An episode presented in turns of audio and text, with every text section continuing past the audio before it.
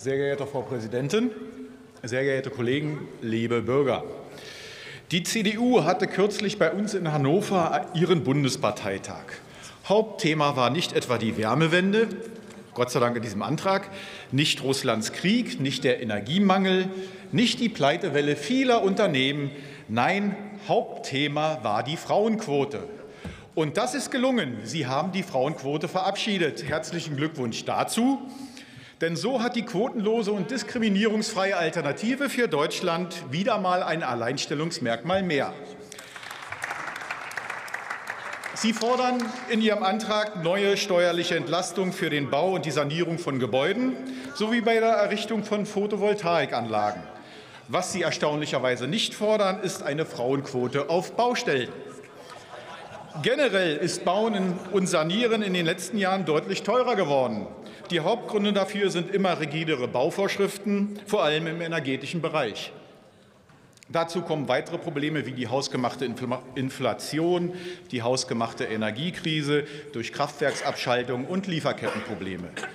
In Ihrem Antrag wollen Sie jetzt die Symptome bekämpfen, deren Ursachen Sie durch die Duldung der EZB-Schuldenpolitik und den Atomausstieg zum großen Teil selbst geliefert haben.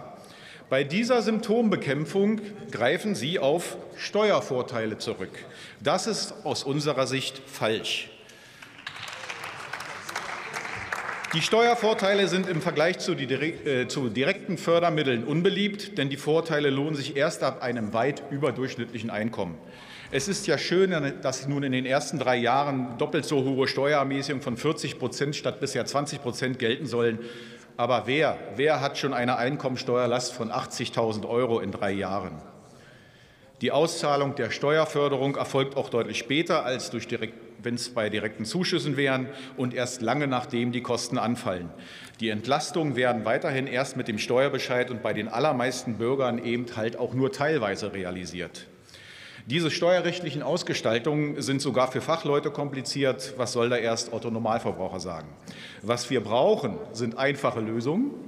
Und das heißt direkte Förderung des fleißigen Bürgers, der sein Haus mit harter Arbeit selbst aufgebaut, selbst gekauft hat und jetzt mal energetisch aufrüsten müsste. Es war genau das falsche Signal, die Förderprogramme zurückzufahren. Und da muss man die neue Regierung total kritisieren. Herr Habeck hat äh, eine seiner ersten Maßnahmen war, Förderprogramme zu stoppen. Die Forderungen Ihres Antrags der CDU-CSU sind allerdings auch unsozial, denn Privatpersonen mit geringen oder mittleren Einkommen haben aufgrund ihrer geringeren Steuerlast keine Möglichkeiten, an diesen Steuervorteilen teilzuhaben. Nochmal, wir brauchen die direkte Förderung des fleißigen Bürgers, der sein Haus selbst baut oder energetisch saniert. Das ist das bessere Mittel, um möglichst viele Immobilien energetisch zu sanieren und mit Photovoltaik auszustatten. Eines wurde im Antrag völlig vergessen. Es wird zunehmend schwieriger, geeignete und kompetente Fachkräfte aus dem Handwerk für die energetischen Sanierungen zu bekommen. Schon die geplante Wärmepompenoffensive der Regierung wird daran scheitern. Wir werden einen Antrag vorlegen, der dafür sorgt, dass sich fachgerecht Handwerken endlich wieder lohnt in diesem Land.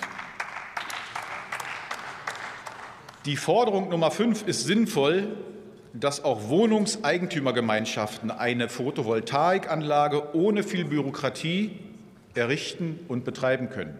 Es ist zurzeit ein Horror, habe ich persönlich versucht durchzumachen. Dieses, wie gesagt, diese Forderung unterstützen wir ausdrücklich. Wir freuen uns auf die Beratung im Ausschuss zu diesem Antrag, müssen aber realistisch sagen, dass es ein sehr langer Weg zur Zustimmung durch unsere Fraktion ist. Aber auch ein sehr langer Weg beginnt mit dem ersten Schritt. In diesem Sinne ist noch ein wenig Hoffnung da. Ich bedanke mich für Ihre Aufmerksamkeit.